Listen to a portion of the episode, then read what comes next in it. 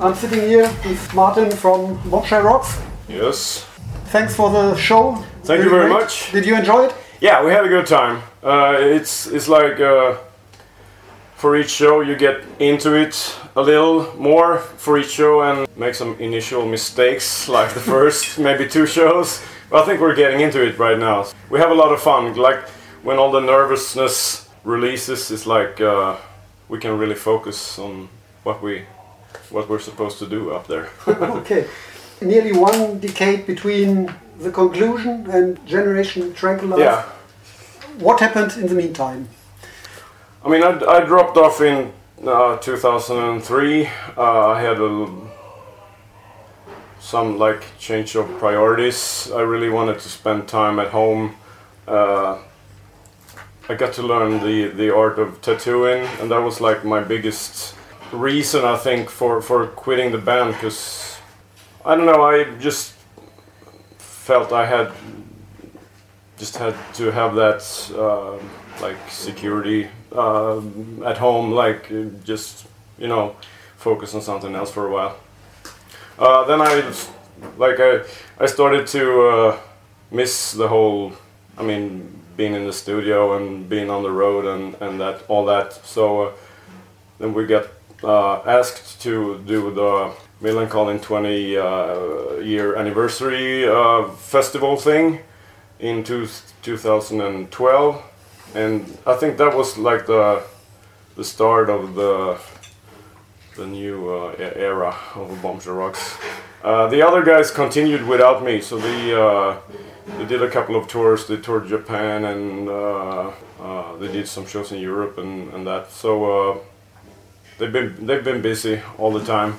They've been there was some years before I joined again that they were really uh, it was getting kind of slow, but now we're now we're back and we're having a great time. So. And you've been on tour with Millencolin several times. Well, And is it this is our third time, yeah. okay? And is it different this time with both bands having a brand new album? On, Uh, yeah, it's it's it's different in, in many ways, I think, because uh, we first toured with them, I think, in 2000 in in uh, Europe, and we were pretty.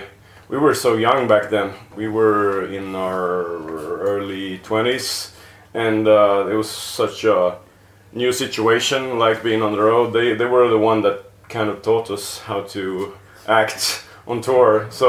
Uh, but nowadays we're more like everyone has families and uh, and you know houses and everything. It's so uh, it's like a we can't tell our wives this, but it's like a relief getting to do something besides what we do back home. I hope they don't listen to this.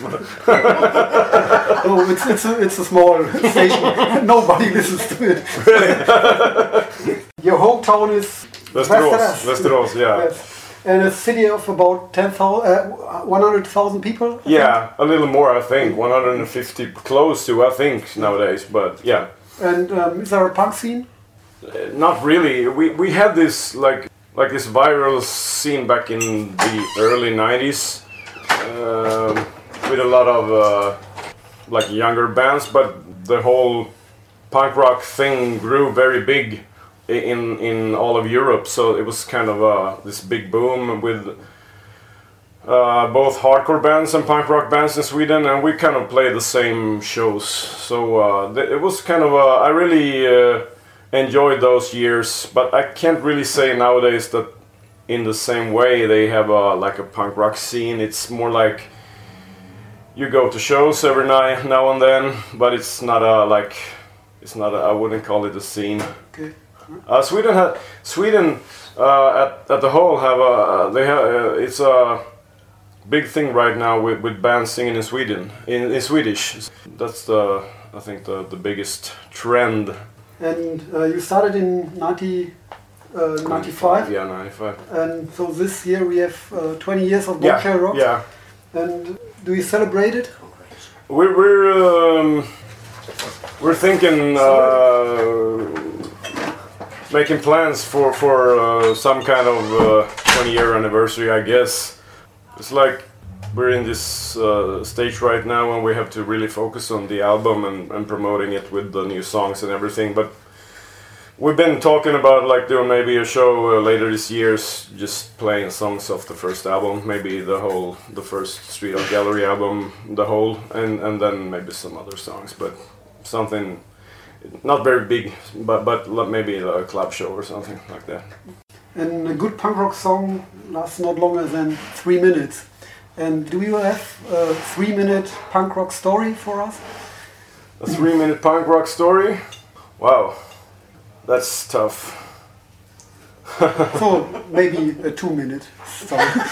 Two minutes, Maybe five. 30 seconds? thirty seconds. That's a really tough question. I was not prepared for that.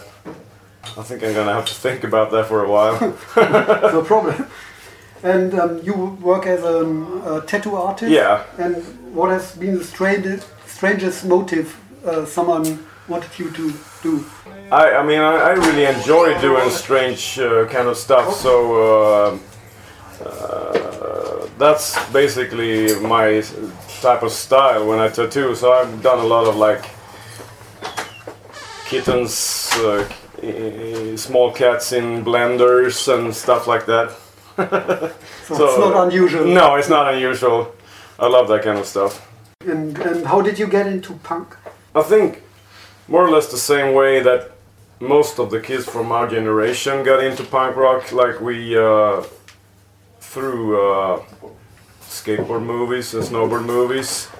Uh, it was all in the early '90s, so a friend of mine had this tape with Bad Religion on, and you know we we, um, we, we, we heard bands like Pennywise and NoFX. It was, it was really like uh, all Southern California kind of bands that, that got us into punk rock, and then we started like looking back in history, and we uh, get to know bands like uh, like British bands, and uh, I would li- listen a lot to Stiff Little Fingers and like Exploited and like old New York hardcore and like pretty much everything.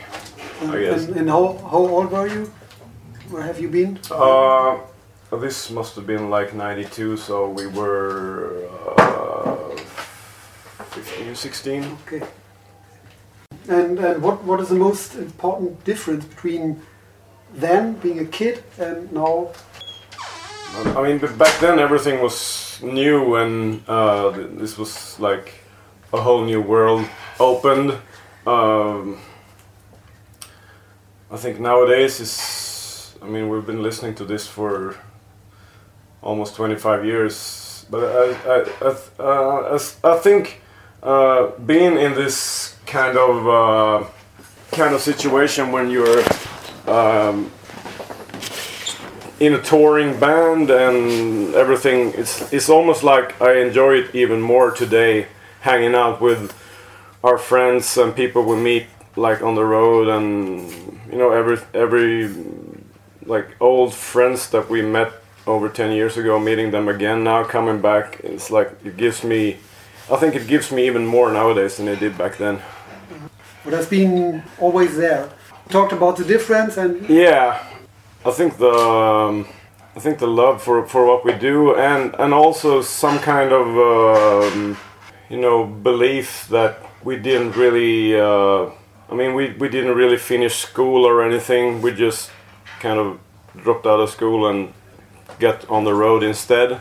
So I think that's uh, the thing that's most stable. That's like our belief in that we really do something meaningful. I think. ah, okay, maybe you know a three-minute punk rock story. A three minute punk rock story. Yes, Uh, oh, Tell us about the last time we were here.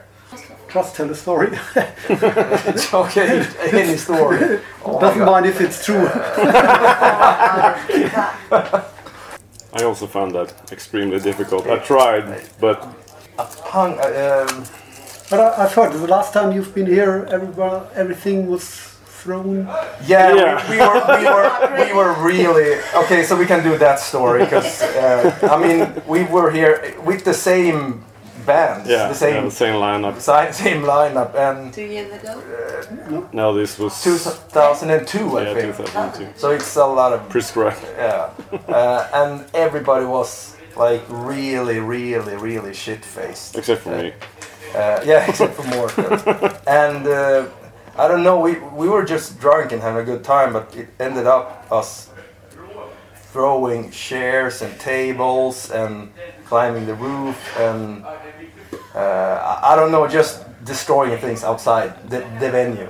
And the police came and um, yeah, we, we had a really good uh, tour manager uh, with us who um, Cleaned it up. yeah, I think we were pretty close to waking up in jail that night. So, so what's going to happen tonight?